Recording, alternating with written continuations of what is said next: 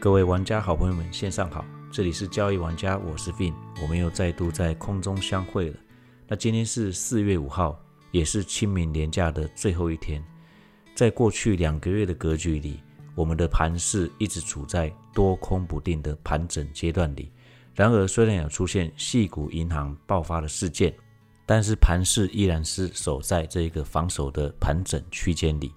而在盘整区间里，多空比的就是耐心与防守能力。当然，明天就是清明年假后的第一个交易日，盘势是否有机会突破这个整理僵局？我们先去回顾一下国际股市这几天的开盘。这几天，不管是美股四大指数，或者是我们的富时台指指数，都是呈现上涨的状态。像我现在录音的时间是四月五号中午十二点，我现在光是看到富时台湾指数。就已经落在一千四百点整数这里。当然，就是今天的下午的盘势，到明天早上这个夜盘收盘前会呈现如何，我不知道。但我们就以现在的位置来换算，去推一下明天可能开盘的位置。今天就做一个简易的小教学。你现在可以拿起纸笔，甚至打开你的看盘软体，跟着一起学习怎么计算。好，我们现在就开始。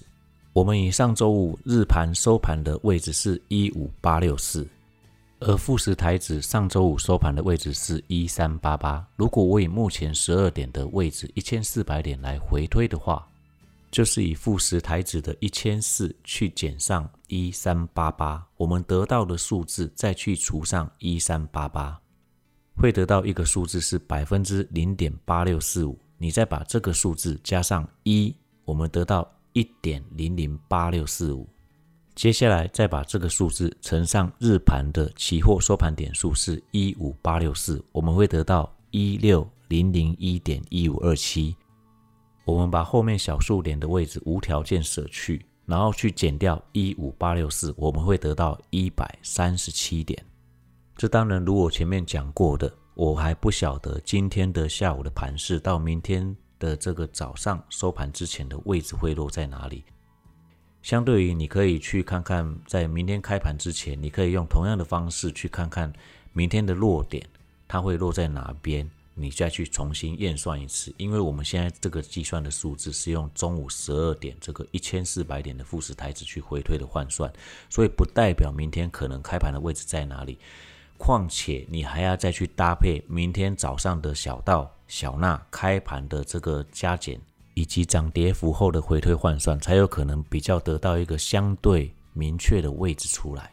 这个只是追踪换算，对你的多空操作并没有实质上的任何帮助，只是在心理的建构上，你可以提前先预知大概可能开盘的位置在哪里。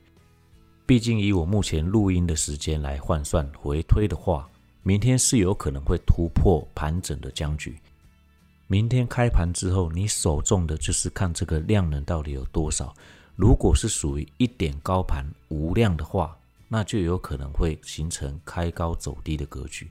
但如果是属于一点高盘有量的话，那你就不可以去预设说这个低点可能会落在尾盘或者是哪里。而如果以目前回推换算的位置，明天刚好开盘的时候，它就有机会来到一万六千点。这时候，如果我们以日线的角度来观察的话，它刚好是上涨的第四个交易日。哎呀，真是耐人寻味啊！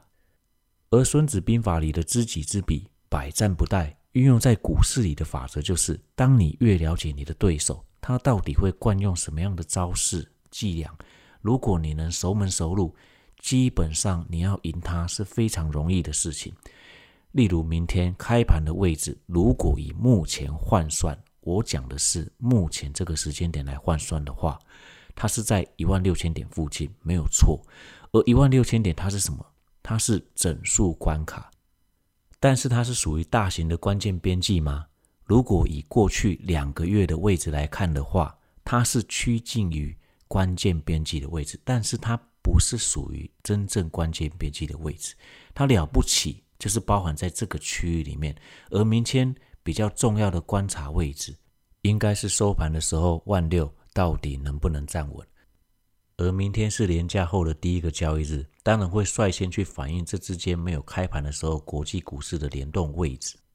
而明天的第一个量能如果补放的很大的话，其实这一点也不意外哦。毕竟先前的三个交易日已经呈现上涨，明天如果连价过后刚好又往上做一个喷发，会去引诱到还没有上车的，会忍不住的认为这是清明后的往上变盘，而直接追了进去。但他是不是真的能够成功的往上变盘，我不知道，因为也没有人知道。如同我说的，这个盘是我们永远只能事后才能看到真正的答案是什么。而玩家只要你制定好你自己的交易计划，并且在每次来的时候实际执行就可以了。这需要反复的练习，且每个执行的动作都以千为单位，一千趟以上，你的操作肌肉就会有记忆了。而五千趟以上就会有潜移默化的本能，因为只有在某些关键位置来临的时候，他出手的胜率是非常的高。而你只要等这一些关键位置出现，你再出手就好。例如先前我讲的关键大型边际以及满足的交集区域，你其实就耐心的等它就好了。毕竟安全最重要，等一下真的无所谓啊。而这些交易位置，其实你设定好通知，等他手机或者是电脑有通知你的时候，你再开始盯着盘看就好了。因为你如果没有设定通知之类的事情，然后你一直盯着盘势去做操作，你会看到好像可以就会进场，而真正的交易计划位置来临的时候，你反而不敢进场了，或者是你的资金已经用光了，那怎么办？你就会变成不出手了。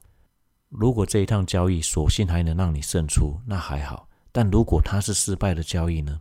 你又再一次陷入懊悔，再一次陷入早知道我就如何，早知道我就等一等，早知道我就符合了再出手就好。